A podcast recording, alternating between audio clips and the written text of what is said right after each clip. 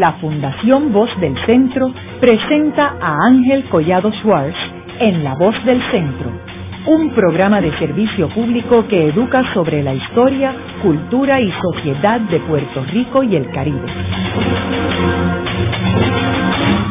Saludos a todos. El programa de hoy está titulado La sífilis y los soldados puertorriqueños en la Primera Guerra Mundial. Hoy tenemos como nuestra invitada a la doctora Nieve Vázquez, quien es profesora de Historia en la Universidad de Puerto Rico en el recinto de Bayamón. Eh, Nieve, este tema que vamos a discutir hoy es muy poco conocido por los puertorriqueños.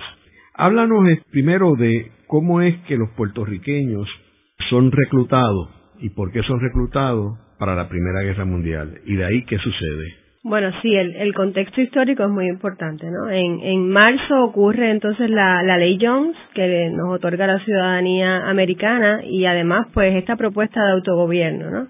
Y el país se vuelca, cuando digo el país, pues me refiero a los partidos políticos, el Partido Republicano, el Partido Unión, las instituciones como la Liga Feminia, la Liga Feminia por la Temperanza, la Cruz Roja Americana que se crea el capítulo de, de Puerto Rico, la YNCA, todas estas eh, instituciones se vuelcan hacia la interpretación de la ley Jones, cada uno quería darle una interpretación diferente, pero sobre todo, sobre todo podemos observar esta preocupación por eliminar los vicios, particularmente lo que ellos llamaban vicios, ¿no? Particularmente el alcoholismo y la prostitución. Había que emular la moral puritana que venía de Estados Unidos para ser considerado un buen ciudadano. En este contexto, entonces, pues ocurre la entrada de Estados Unidos formalmente al conflicto bélico en abril de 1917 y ahí comienza inmediatamente el reclutamiento de soldados puertorriqueños bajo el servicio militar obligatorio. En los archivos podemos encontrar las tarjetas que les enviaban a los jóvenes, la edad límite era 31 años y por supuesto era obligatorio pertenecer. Se terminó de construir por esos años el campamento Las Casas en Santurce, que todavía el área conserva, conserva el nombre de las casas. Y allí se reclutaron 15.000 soldados puertorriqueños listos para ir al conflicto. Eventualmente terminan yendo hasta el canal de Panamá. Nada más, nunca llegan a Europa. ¿Qué pasa? Cuando estos 15.000 soldados entran al, al campamento, son rigurosamente revisados a nivel médico y eh, las cifras de contagio de sífilis son alarmantes, ¿no? De cada 10 soldados, 4 estaba contagiado de sífilis e incluso los civiles que se reclutan también para ser cocineros, panaderos, esta edad no es la límite 31, podían ser mayores, también están contagiados de, sífilis, ¿no? Y aquí entonces es que se crea eh, el gran problema. ¿Cómo vamos a resolver eh, este asunto? Porque un hombre enfermo no funciona en la guerra. Había que resolver ese problema y rápidamente se focaliza como el vector provocador de esta enfermedad a la mujer prostituta. Dicen que la culpable es la mujer prostituta, por lo tanto, se empiezan a tomar medidas entonces a, para evitar el contagio. Nieve, pero de los soldados que no estaban infectados, ¿esos fueron los que fueron para Panamá o fueron todos? Bueno, empieza un programa intensivo para curarlos. En ese momento no existía la penicilina, todavía no se había inventado. Lo que teníamos en el mercado era el neosalbarzán. Es un complejo arsenical que se inyectaba, muy doloroso además, que eh, resultó ser muy efectivo en la primera fase de la sífilis, no así en la segunda ni en la tercera fase, podía provocar sordera, pérdida de la visión, caída de los dientes e incluso eh, la muerte, pero curaba la sífilis. Así que estos soldados no solamente fueron intensivamente tratados, sino que también se les prohibió salir del campamento a las casas, no podían visitar San Juan, por ejemplo, eh, se investigaron y se estudiaron todos los pueblos de la isla y se prohibió que los soldados fueran a San Juan, que fueran a Caguas, que fueran a Manatí y que fueran a Ponce porque encontraron una gran cantidad supuestamente de, eh, prostitutas. ¿no? Una vez ya controlado ese eh, foco de infección, pues entonces los soldados fueron eh, a Panamá, que ya eventualmente la historia nos ha dicho que muchos de ellos salieron heridos por las pruebas que estaban haciendo de las armas allí mismo en, en Panamá. Entonces, ¿qué sucede con las mujeres? Pues entonces ahí empieza la historia paralela, que es la historia que no se ha contado, ¿no?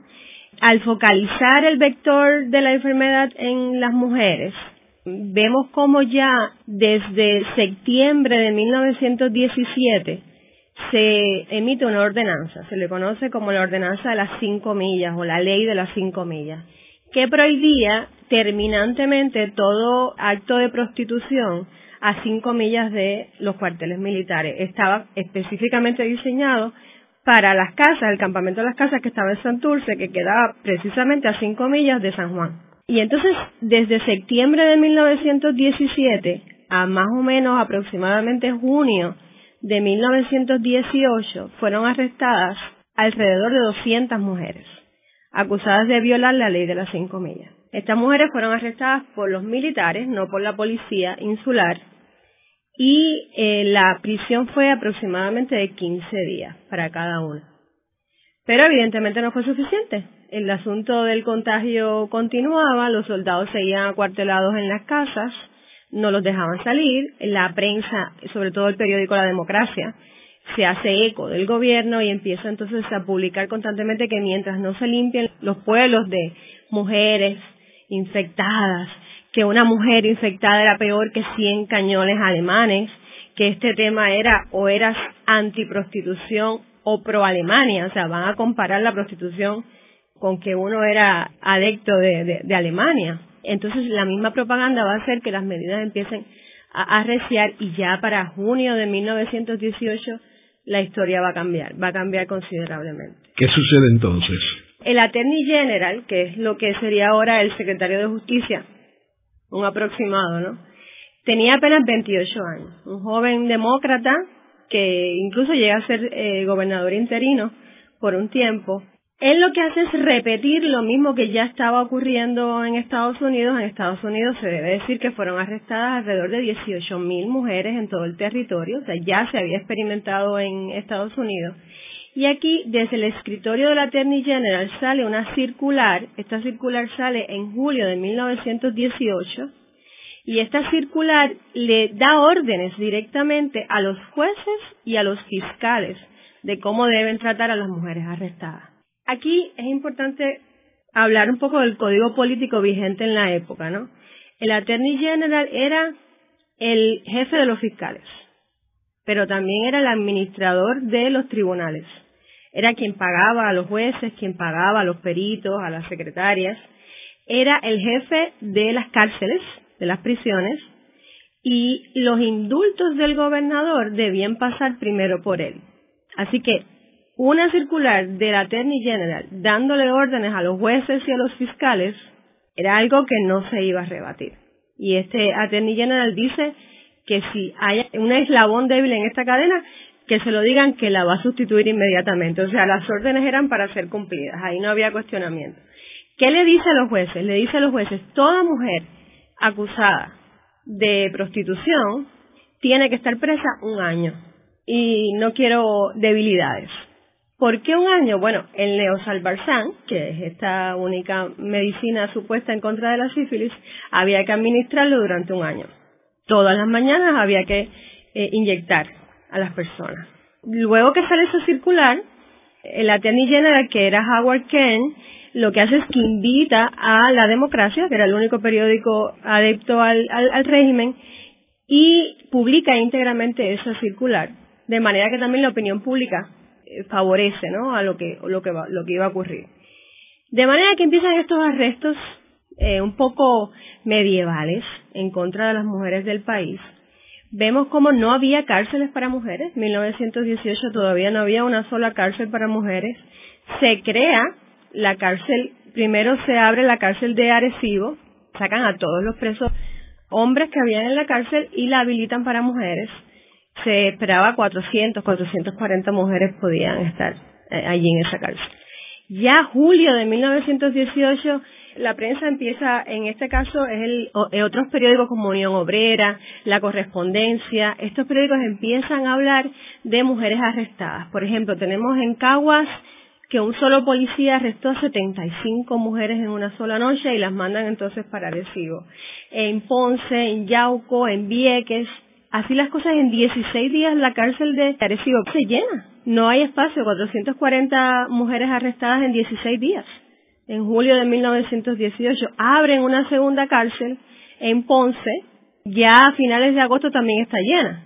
Y tienen que abrir entonces una tercera cárcel en Mayagüez que también se llena inmediatamente. O sea que tenemos alrededor de 2.000 mujeres arrestadas entre primero de julio de 1918 y finales de agosto. ¿Y cómo determinaban qué mujer arrestaba? Ahí es que está. La policía de Puerto Rico tiene, ¿no? Estos reportes diarios que en el archivo se conservan y los investigadores podemos ir viendo qué estaba sucediendo, quienes arrestaban diariamente. Extrañamente, en este caso no se reporta a quienes están eh, cogiendo prisioneras y a quién no, ni por qué. ¿Qué evidencias tenemos en los archivos? Bueno, las cartas de las familias pidiéndole clemencia al gobernador. Ahí es que viene entonces la información. Y claro, la prensa que también estaba informando paralelamente esta mujer expresa. Pues a quién? ¿Qué podemos concluir? Por cualquier razón podían llevarse prisioneras a una mujer. Por ejemplo, tengo casos de vecinos que denunciaron que esta vecina era prostituta. Tengo casos de un policía que estaba enamorado de esta chica, ella no le hacía caso y la acusa de, de prostituta. Mujeres que estaban caminando tranquilamente, que iban a una tienda a comprar zapatos, eso dicen los familiares también, son llevadas prisioneras. No había razones. ¿Algunas de estas mujeres eran casadas? Sí, muchas. ¿Y con hijos? Y con hijos, muchas. Las cartas de los familiares de nuevo apelan al gobernador, por favor, ella tiene un niño de 12 meses, ella está embarazada, había muchas embarazadas, casadas, hay otros que dicen, se autodenominan, yo soy el concubino de Matilde o de eh, María, Juana. Así que es, es curioso, es curioso porque el Código Penal de 1917, 18, 19 no penalizaba la prostitución. O sea, ejercer la prostitución sola y personalmente no era delito. El delito era tener una casa de prostitución y que a esa casa se practicara la prostitución. Entonces, estas mujeres casadas son llevadas a las cárceles durante un año, sin embargo, a los esposos, a los amantes, a los concubinos, pues a ellos ni siquiera se les, se les llamó a, testificar. Y digo, es interesante que se parte de la premisa que la mujer es la que ha enfermado a los soldados y puede haber sido al revés. Fue al revés. O sea que él tenía la enfermedad, por ejemplo, en tiempos de soltero, en tiempos de juventud, y se casa con, con esta mujer y le pega así la Es, así es. Hay estudios modernos que así lo que así lo confirman, pero en 1917 el propio ejército de Estados Unidos lo sabía, porque publicaron un libro que se llama La sífilis y la salud en el que decía el 75%, lo decían en 1917, el 75% de los casos de las mujeres infectadas, el rastro va eh, invariablemente hacia el esposo. Incluso dicen que, que el contagio ocurría en los primeros tres días del matrimonio.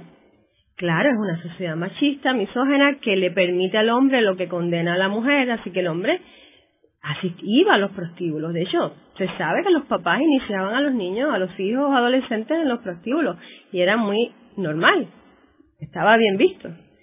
Claro, y él entonces a su vez transmitía la enfermedad a las mujeres. Y entonces a la hora de encontrar culpable, pues va a ser ella eh, la culpable de transmitir la enfermedad. Y por supuesto tampoco tuvo efectividad, porque no hacían nada controlando a estas mujeres, sino controlaban a la misma vez a los hombres. En esta historia hay dos mil mujeres prisioneras durante más de un año y no hay un solo hombre, uno solo. Así que tampoco tuvieron los resultados que, que querían. ¿Y estas mujeres qué pasaba luego del año que estaban? Bueno, la historia es esta. Estas mujeres, cuyas edades, la mayoría, más del 50%, las edades estaban entre 18 y 22 años. Le seguían en, en, en número de 22 a 27 y luego las menores de 17 años. Así que son todas muy jóvenes, todas muy pobres.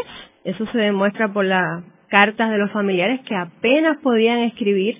Algunos y otros ni siquiera podían escribir nada, tenían que pedir ayuda para poder escribir las cartas, ¿no?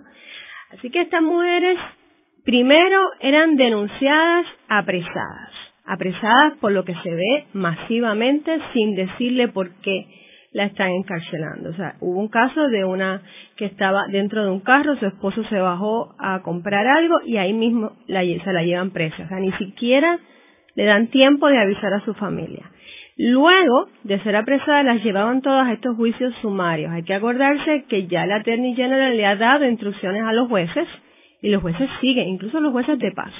Los jueces siguen esas órdenes. Los juicios son sumarios masivos, o sea, en un juicio podía haber más de 70 mujeres a la vez. Y encima en inglés.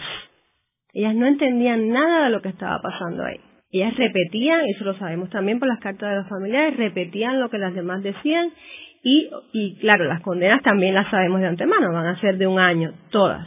Luego de eso, las montaban en camiones del ejército y la exponían a la burla pública. El periódico Unión Obrera reporta de 500 personas alrededor del cuartelillo de aquí de Puerta de Tierra tirándole piedras y abuchando a esas mujeres, ¿no? Que están siendo acusadas de eh, prostitutas, pro-alimania, eh, que son las culpables de que haya enfermedades vergonzosas en el ejército de Estados Unidos. Y luego eso las llevaban entonces a la cárcel. Y en la cárcel hay que decir algo. El Attorney General dio a entender que estas cárceles iban a ser reformatorios, iban a ser un paraíso para estas mujeres, porque las iban a curar y porque les iban a enseñar oficios. Y esta no fue la realidad. En esas cárceles eh, no hubo una asignación presupuestaria adicional para, para, para que estas cárceles funcionaran, funcionaran. Tan, tan es así que, por ejemplo, se estimaba que el gasto diario por un preso o una presa saludable eran 20 centavos el día y por alguien enfermo 26 centavos al día. Todas las mujeres estaban enfermas, así que debió haber sido 26 centavos. El gasto diario no llegaba a 16 centavos, apenas la mantenían, eh, las mantenían vivas. Dentro de las cárceles ocurrieron muertes de mujeres, ocurrieron partos, ocurrieron abortos. Una de ellas sale certificada como loca. Así que Va a quedarse ahí un año. Los familiares empiezan a pedirle clemencia al gobernador para que por favor la saquen. Esas familias no pueden pagar abogados, no tienen dinero para pagar abogados. Le piden clemencia al gobernador, pero de nuevo, volvemos al Attorney General, pasaba por él y él lo que hacía es que le pedía a los médicos de las prisiones que certificaran que esa mujer en particular estuviera libre de cualquier enfermedad venérea. Y eso no ocurría. De manera que se quedaron en las cárceles, más de un año incluso luego de finalizada la, Primera Guerra Mundial. No sabemos el final de la historia, no sabemos cuántas quedaron en las cárceles después de eh, la firma del armisticio. Lo que sí se sabe es que la opinión pública entera se mueve a otros asuntos, por ejemplo, la epidemia de influenza que, que tuvimos, el terremoto de Mayagüez, eh, el fin de la guerra, y se, y se, desaparece entonces la documentación. Lo que sí se puede decir es que las peticiones de clemencia de los familiares, tengo alrededor de 150 expedientes eh, solicitando clemencia. De esos 150 expedientes, solamente 11 clemencias fueron eh, otorgadas. Haremos una breve pausa, pero antes los invitamos a adquirir el libro Voces de la Cultura, con 25 entrevistas transmitidas en La Voz del Centro. Procúrelo en su librería favorita o en nuestro portal.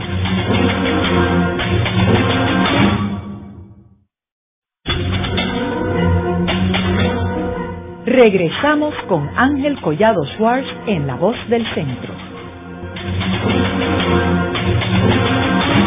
Continuamos con el programa de hoy titulado La sífilis y los soldados puertorriqueños en la Primera Guerra Mundial.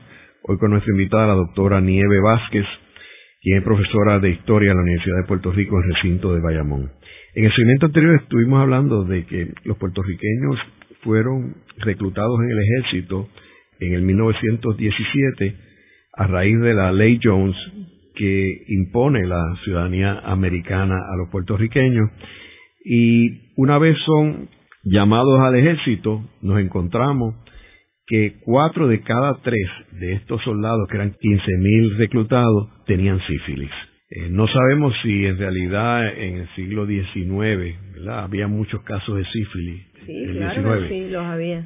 Pero el problema es que esta, esta situación pues lleva a que los puertorriqueños eh, son este, aislados para curarse Eh, y entonces comienza una campaña de arrestar a las mujeres, partiendo de la premisa de que las mujeres eran las que habían infectado a los hombres. Y como mencionamos en el segmento anterior, en estudios realizados por los Estados Unidos, el 70% de los casos, los hombres son los que infectan a las mujeres, a las esposas o a las compañeras. Entonces nos estaban narrando sobre las correspondencias y la vida de estas puertorriqueñas prisioneras. Háblanos un poco más sobre este tema, Nieve. Como había mencionado, no tenemos información oficial. Por ejemplo, esos juicios no tenemos la, información, no tenemos la información de los arrestos. Lo que tenemos para los historiadores es las cartas de, la, de las familias. Hay más de 150 expedientes de eh, petición de clemencia al gobernador y, y en verdad conmueve. No podemos no leer esa esas cartas y, no conmovernos por aquellas familias puertorriqueñas, ¿no? Que vieron a sus esposas, a las madres, a las hijas prisioneras y además impotentes, no podían no podían hacer mucho, ¿no? Tenemos, por ejemplo, mm, varias cartas que demuestran cómo fueron esas denuncias y cómo fueron esos arrestos, por ejemplo. Esta carta la escribe Herminio Cruz. Herminio estaba en el campamento las casas, era uno de los soldado eh, que estaba listo para partir al conflicto y él le escribe al gobernador, ¿no? Vemos también la inocencia que viene, ¿no? De, la poca de la poca educación en que él le escribe al gobernador como si fuera su amigo, como el gobernador lo, lo va a ayudar, le dice, mi respetable gobernador, claro, la ortografía es muy mala y la escritura también, pero logra comunicar. Dice, me he tomado la facultad de dirigirle estas cortas líneas a usted. Me dispensará el atrevimiento mío, pero me es forzoso dirigirle a usted esta carta para decirle a usted qué me pasa, mi gobernador. Yo tenía una querida en Caguas y yo era quien la mantenía ella de mí. Todo y yo caí en el servicio militar y ella la dejé con la mamá en Caguas. Y una mujer de Caguas que no la quería bien fue y la acusó y le dijo al jefe de la policía de Caguas que la cogieran presa. Y el jefe de la policía no sabía que ella vivía conmigo hace mucho tiempo y como esa mujer la acusó, la metieron presa y ella es una mujer honrada. Yo espero usted la saque de la cárcel antes que me embarquen para el canal de Panamá. Yo quiero dejarla con la mamá de ella para yo irme tranquilo ya que han salido muchísimas mujeres de la cárcel y yo espero usted la saque de la cárcel. Ella me dice en una carta que ponga dos testigos como que ella no es mujer de la vida, pero yo no tengo lugar donde buscarlos y por lo tanto le pongo esta carta a usted, señor. Usted me dirá a mí lo que yo tengo que hacer, si busco los testigos o no, y usted me dispensará el atrevimiento y le pone la dirección de campamento las casas. El expediente de, esta mujer pues nos dice que sí, que tenía sífilis y que no, el indulto no, no, no le fue concedido. Pero nos habla de cómo fue arrestada. Una mujer que no la quería bien, según él, ¿no? La denuncia de que ella era una mujer prostituta y sencillamente eh, fue presa. Eh, es el mismo caso de Georgina Vilés. Esta es de 19 años de añasco. Sus papás le escriben al gobernador y le dicen en la carta que la llegada aquí, a, Mayagüez, del jefe del distrito de la Policía Insular fue arrestada y denunciada como una mujer de vida pública, tal vez por los informes desfavorables de su conducta que dieron algunas personas mal avenidas con ella. Así continúan las cartas eh, denunciando, ¿verdad?, la manera en que fueron arrestadas estas mujeres. Por ejemplo, María Caballero, una madre de 19 años, tenía un niño de 12 meses, su esposo le escribe al gobernador y le dice, al regresar del pueblo de Guayama, donde me hallaba trabajando, he encontrado que mi esposa, María Caballero, fue víctima de un horror. Estando ella en casa de los padres donde vivimos, fue capturada por la policía y sentenciada a seis meses de cárcel, estando ahora en Arecibo. Él describe esto como una captura, algo impensable, ¿no? En, estos días. María Rosa Carrasco, del barrio de Beatriz de Caguas, también fue sentenciada por la Corte Municipal de Caguas el 6 de agosto de 1918 y fue enviada a la cárcel de distrito de Arecibo. Su condena fue de un año. Su madre, Regina eh, Carrasco, le escribe al gobernador y le dice, en esta ciudad de Caguas fueron recogidas y denunciadas a la Corte Municipal varias mujeres, entre las que se encontraba mi hija María Rosa Carrasco, que por error de la policía fue acusada como tal mujer desgraciada sin serlo, pues María Rosa es una campesina honrada que vivía conmigo en el barrio Beatriz de Cagua, en la finca de don José Navarro. Ninguna de estas cartas fue escuchada. El Attorney General solamente buscaba el reporte del médico, que invariablemente regresaba con eh, un positivo a sífilis, también a gonorrea o a cualquier otro tipo eh, de infección. Tenemos también otras cartas de, de Yauco, en este caso es la arrestada es Josefa Quiñones, su madre, eh, Paula Scardini, escribe, la carta llama la atención por una caligrafía eh, muy linda y porque está redactada en inglés.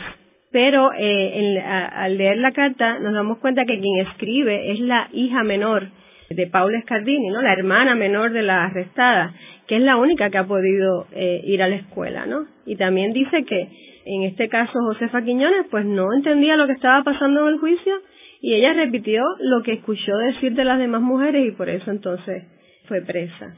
Está el caso también de mujeres que fueron eh, aprisionadas mientras estaban embarazadas eh, y se pide clemencia al gobernador para que puedan eh, salir de la cárcel.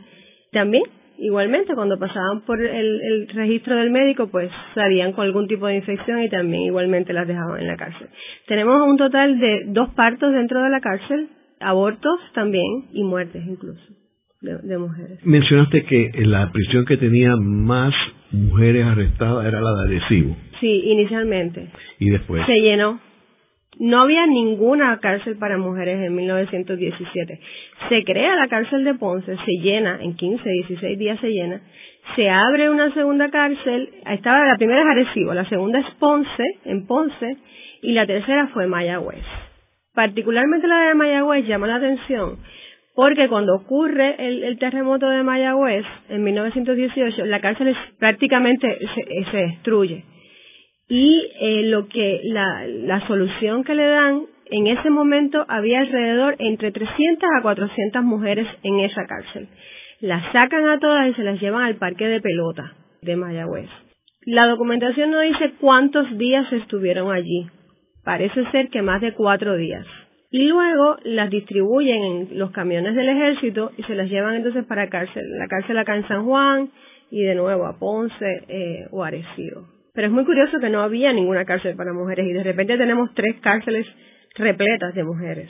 ¿Tenemos eh, evidencia si algunas de estas mujeres eran de clase alta versus clase baja económica? En estos 150 expedientes de petición de clemencia no hay una sola que no fuera de la clase más pobre del país, extremadamente pobre, las personas que apenas podían eh, escribir, que trabajaban en la casa de alguien o que trabajaban en una fábrica, pero sí el periódico, en la correspondencia, habla de una muchacha que fue arrestada aquí en San Juan. Fue arrestada en San Juan. Su familia tiene dinero para pagar un abogado. De más está decir que tampoco había abogados dispuestos a defender estos casos. Un solo, veo el nombre de un solo abogado en toda la, en toda la documentación.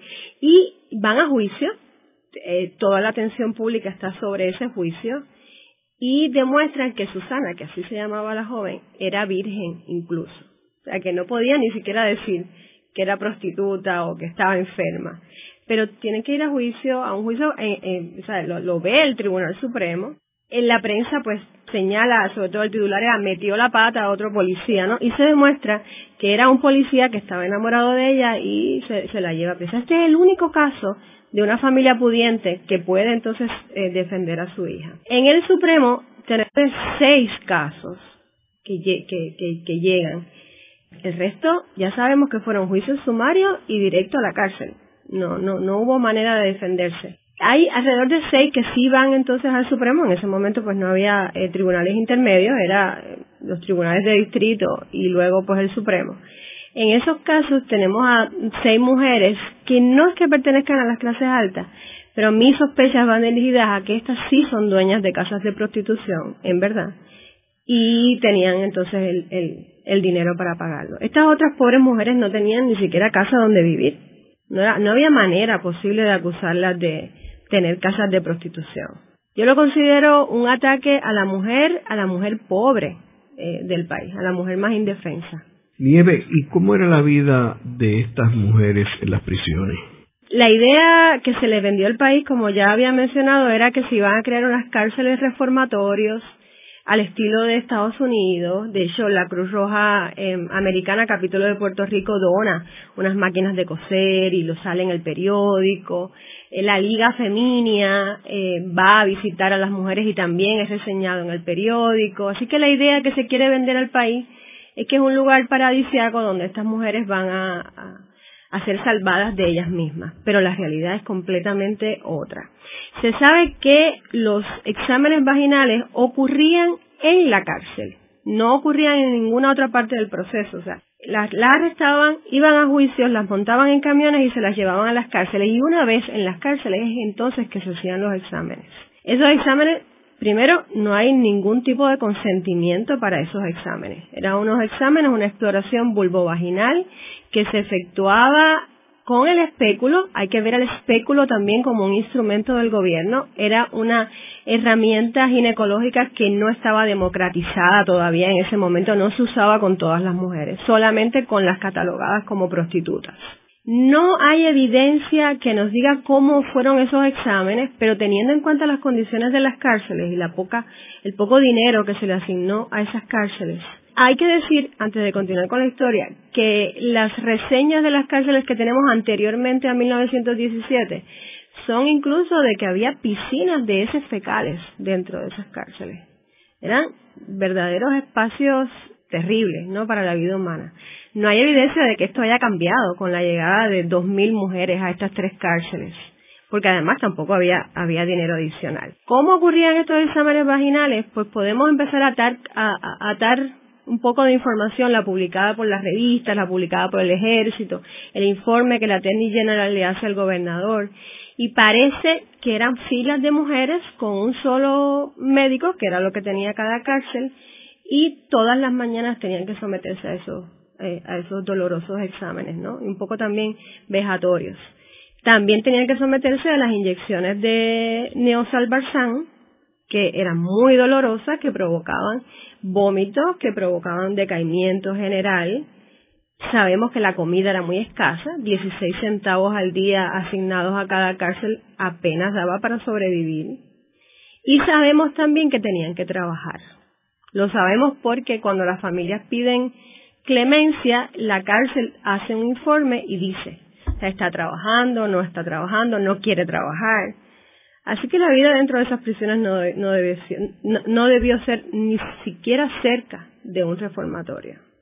Y a esto hay que agregarle algo. Ya llevan el estigma de prostitutas en una sociedad extremadamente machista. Esas mujeres cuando salieron de allí salieron marcadas y nadie la, la exculpó nunca de que no eran prostitutas, que no lo eran. Nieve, tú mencionaste en el primer segmento que esto fue una instrucción que dio el secretario de Justicia, el Attorney General, eh, americano que estaba en Puerto Rico. Ahora, ¿has podido encontrar alguna documentación de si esto fue idea de él o si fue alguien que le dio esa instrucción o si él cotejó esto con el gobernador o con las autoridades de Estados Unidos? Es una orden que viene directamente de Estados Unidos ya ha ocurrido en Estados Unidos exactamente lo mismo. Tenemos 18.000 mujeres arrestadas por todo el territorio estadounidense. Pues en mayo de 1917 se incluyó la sección número 13 dentro de la ley del servicio militar eh, obligatorio de Estados Unidos y en esa sección se dice específicamente, es una instrucción, una orden al secretario de Defensa, al secretario de Guerra, que se tienen que prohibir cualquier tipo de prostíbulos, cualquier tipo de, contacto eh, sexual, ¿verdad? A cierta distancia de los cuarteles militares o donde están los, los militares haciendo sus movilizaciones. Y más adelante el Congreso aprueba una cifra de 4 millones de dólares, que en ese momento era considerable, para combatir las enfermedades venéreas. O sea que todo viene paralelo. Le declaran la guerra a Alemania y paralelamente le declaran la guerra a las enfermedades venéreas.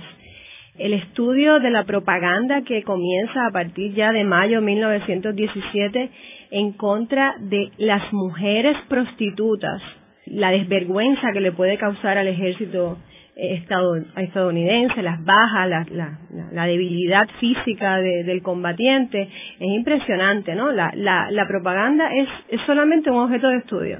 Cómo ponen a la esposa cocinando galletitas en su casa eh, con sus hijos versus la, la, la prostituta que puede causar la desvergüenza del ejército, ¿no? Vamos en ya avanzado, ¿verdad? La guerra, ya en 1918, el secretario de la Defensa de Estados Unidos envía una orden a todos los gobernadores de todos los estados y de todos los territorios y esa orden también llega a Puerto Rico. Y la orden es clara, lo dice en sus primeras líneas. Aquí no hay espacio para cuestionamientos. Aquí hay que defender a estos jóvenes que vienen de estas buenas familias y de estas comunidades que no pueden ser infectados. Y a partir de esa, de esa orden es entonces que el Attorney General de Puerto Rico lo que hace es seguir instrucciones y seguir el American Plan que ya estaba ocurriendo en Estados Unidos. Es un plan que está liderado por reformistas sociales, por eh, líderes religiosos.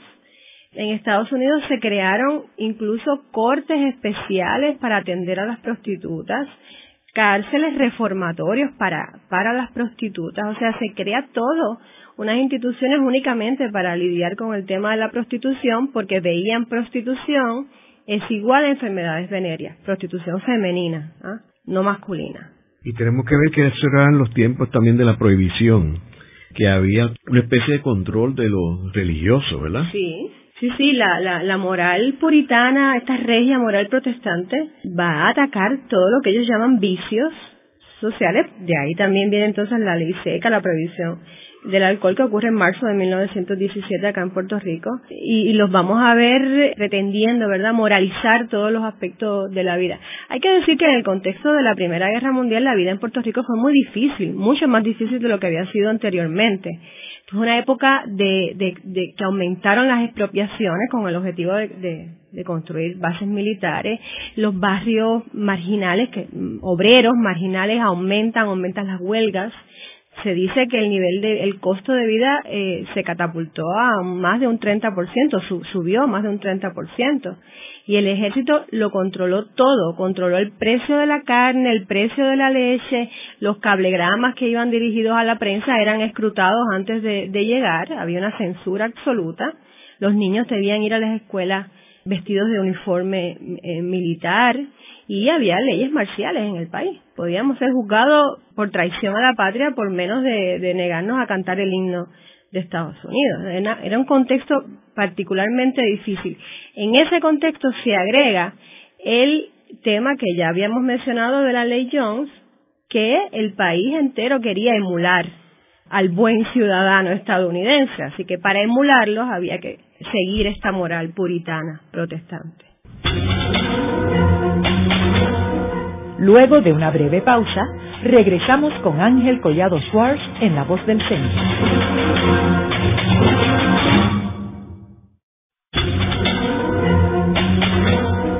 Regresamos con Ángel Collado Schwartz en La Voz del Centro. Continuamos con el programa de hoy titulado La sífilis y los soldados puertorriqueños en la Primera Guerra Mundial Hoy con nuestra invitada, la doctora Nieve Vázquez, quien es profesora de Historia en la Universidad de Puerto Rico el recinto de Bayamón. Nieve, ¿cuál era el tratamiento que se utilizaba para combatir la sífilis? Eh, este punto es muy importante porque eh, determinó el, tiempo de las, de las condenas, ¿no? Estaban presas un año específicamente para poderle administrar el neosalbarzán y para poderlas escrutar, ¿no? Físicamente. A principios del siglo lo que teníamos para la sífilis en ese momento, y sabemos que hasta que no llega la penicilina no hay un, tratamiento efectivo, a principios del siglo se inventa la reacción en sangre para poder determinar si hay una persona infectada eh, o no con, con sífilis. Así que estas mujeres llegaban a la cárcel e inmediatamente las sometían a estos exámenes de extracción de sangre. Ahora bien, todas daban positivo, absolutamente todas. El 100% da positivo, ya sea gonorrea o a sífilis. Hay que decir que hay investigaciones recientes que demuestran que había un alto número de falsos positivos. Por ejemplo, una mujer embarazada podría dar un falso positivo. Una mujer eh, acercándose a su etapa menstrual podría dar un falso positivo.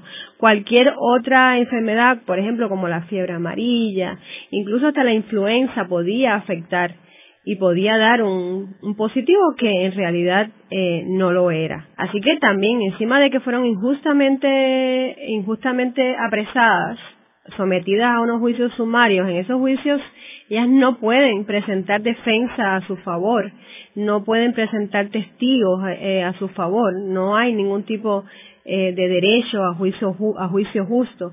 Además de esto, pues tenemos que agregar que probablemente fueron también condenadas por supuestamente padecer sífilis y podrían no, no, no, haberlo, no haberlos tenido. ¿Y cómo eran los hospitales en aquel tiempo? Curiosamente, en Puerto Rico, durante los últimos años del coloniaje español, se creó un reglamento que toleraba la prostitución y creaba hospitales exclusivos para para las prostitutas. De manera que en 1917, cuando Estados Unidos entra al conflicto, todavía estaba vigente ese reglamento y había un hospital que se dedicaba únicamente a las mujeres supuestamente prostitutas infectadas de infectadas de, alguna enfermedad venérea. En San Juan estaba eh, un hospital donde hoy está el Café Los Hijos de Borinquen, y en Ponce eh, había una sala del Hospital Tricoche para eh, atender a estas mujeres. El resto de los hospitales en la isla, por ejemplo, tenemos el libro de Carmen Luisa Justiniano, esta jíbara de Maricao, que nace en 1918, y en ese libro podemos tener una descripción muy certera de cómo eran los hospitales. Ella cuenta que ella va a parir en un hospital de, de Mayagüez y que incluso sus familiares tenían que llevarle las comidas, las sábanas, las toallas y no había ni siquiera para comer ellos. Ella cuenta que por poco se muere, pero se muere de hambre en el hospital. De manera que los hospitales no estaban listos para atender a esta población.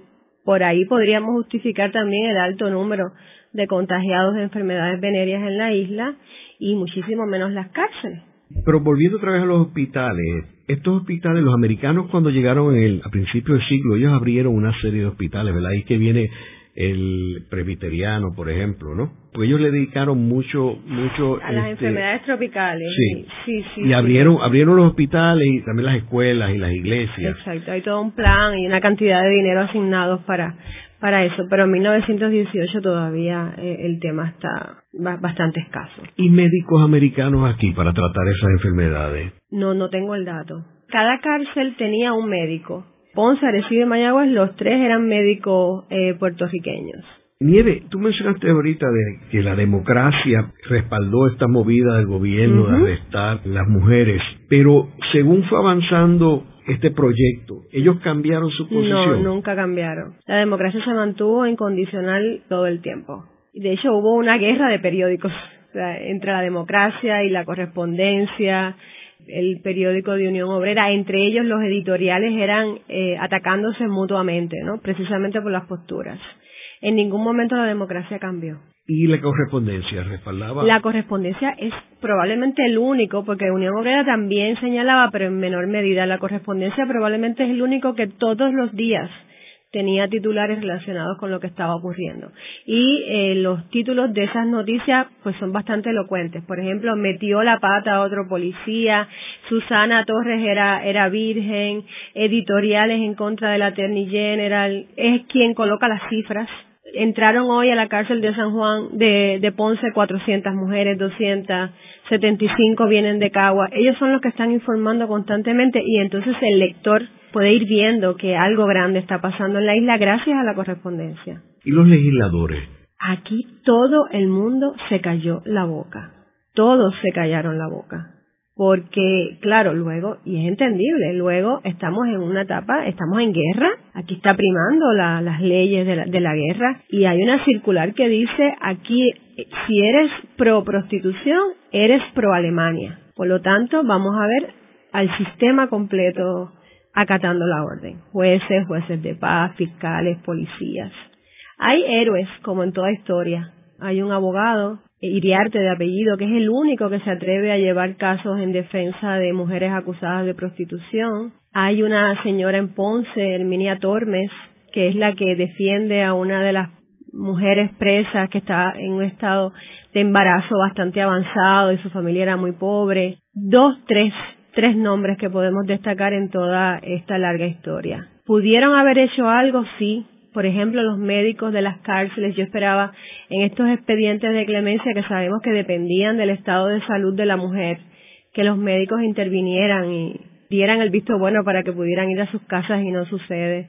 Eh, los policías que llevan a, cabo estos arrestos, que son policías del mismo pueblo donde ocurrían los arrestos, policías de Caguas, de Cabo Rojo, de Vieques, que debían conocer a las mujeres y tampoco lo hicieron. Y claro, también es entendible, ¿no? El sistema, eh, el sistema cayó con un peso muy fuerte sobre sobre la población. Y la iglesia me imagino que tampoco intervino. de hecho, uno de los líderes más, más grandes en esta campaña moralista en contra de la prostitución va a ser eh, los líderes religiosos protestantes.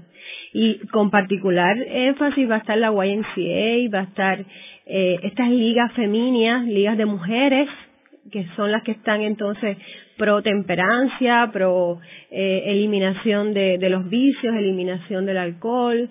De hecho, se crea incluso una policía femenina que va entonces a estar rondando por las plazas de los pueblos velando que estén limpios de mujeres supuestamente prostitutas. los pueblos se inspeccionaron por el ejército y por esta policía antivicio y se inspeccionó Manatí, por ejemplo, y encontraron que había 70 eh, prostitutas registradas. Todavía estaba vigente el reglamento que toleraba la prostitución. Fueron a Ponce y se encontraron con un baile en el barrio de Canas y el baile fue catalogado como un baile de prostitutas. En realidad sabemos que no lo es. Luego de la pausa, continuamos con Ángel Collado Schwartz en La Voz del Centro.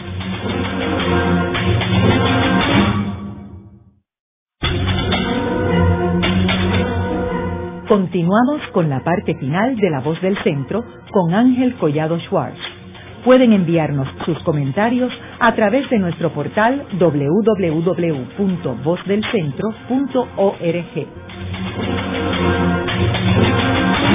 Continuamos con el programa de hoy titulado La sífilis y los soldados puertorriqueños en la Primera Guerra Mundial. Hoy con nuestra invitada, la doctora Nieve Vázquez, quien es profesora de Historia en la Universidad de Puerto Rico en el recinto de Bayamón. Nieve, como hablamos en el primer segmento, estos jóvenes puertorriqueños que fueron reclutados, estos 15.000 soldados, una vez este fueron detectados que estaban infectados con la sífilis, fueron prácticamente arrestados porque estaban en un campamento que no podían salir. ¿Qué sabemos sobre esos puertorriqueños? Pues los puertorriqueños ya inmediatamente luego de la imposición de la ley Jones y, la entrada al conflicto de Estados Unidos empiezan, comienzan a ser reclutados. El servicio militar era obligatorio y les llegaban unas tarjetas que en el Archivo General de Puerto Rico aún se conserva. Por ejemplo, tengo ante mí la que le llegó a Julio Maldonado, que vivía en Bayamón. Esta tarjeta tiene fecha de abril de 1919 y le dice en la tarjeta, le dice, por la presente se le notifica que ha sido usted elegido para prestar servicio militar como parte del cupo de la Junta Local de Bayamón. Por consiguiente, deberá usted estar dispuesto para presentarse a cumplir deberes militares en la oficina de esta Junta Local en la fecha que será especificada por aviso fijado en la oficina de esta Junta. También se le dará aviso por correo, pero la fijación del aviso en la oficina de la Junta impondrá a usted la obligación de presentarse desde la fecha así especificada para su presentación estará usted en el Servicio Militar de Estados Unidos y sujeto a las leyes militares mientras se le concederá a usted tanto tiempo como fuere posible. Se le previene por la presente que las necesidades del servicio pudieran exigir que usted sea llamado avisándole con muy poco anticipo. Por tanto, debe usted arreglar sus asuntos para presentarse dentro de las 24 horas de haber recibido este aviso. Así que estos jóvenes menores de 31 años son reclutados, son acuartelados en este campamento Las Casas. También ellos son sometidos a exámenes, exámenes en sangre, también son sometidos a estas dolorosas inyecciones de neosalbarzán. También se les prohíbe la salida del campamento por el miedo que tienen eh, al contagio. Se les prohíbe la salida a San Juan. Solamente dejan salir a aquellos que están casados y que viven en San Juan y no pueden quedarse de noche, tienen que regresar eh, al campamento y a los que viven en el resto de la isla no los dejan. Los pueblos enteros fueron cerrados para que, eh, para, para que ellos siquiera pudieran pasar, como Ponce, Manatí, Caguas. Ni siquiera podían ir a visitar a sus familiares, ¿no? Y además tenían la, la expectativa de que iban a un conflicto, que no sabían si, si iban a regresar vivos o muertos.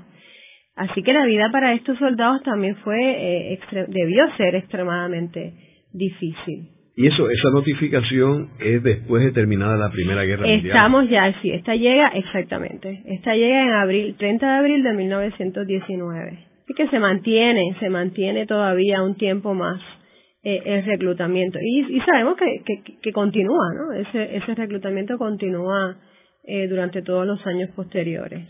Nieve, ¿y qué sucede con estas mujeres que fueron prisioneras? Una vez termina la Primera Guerra Mundial, ¿qué pasa con ellas?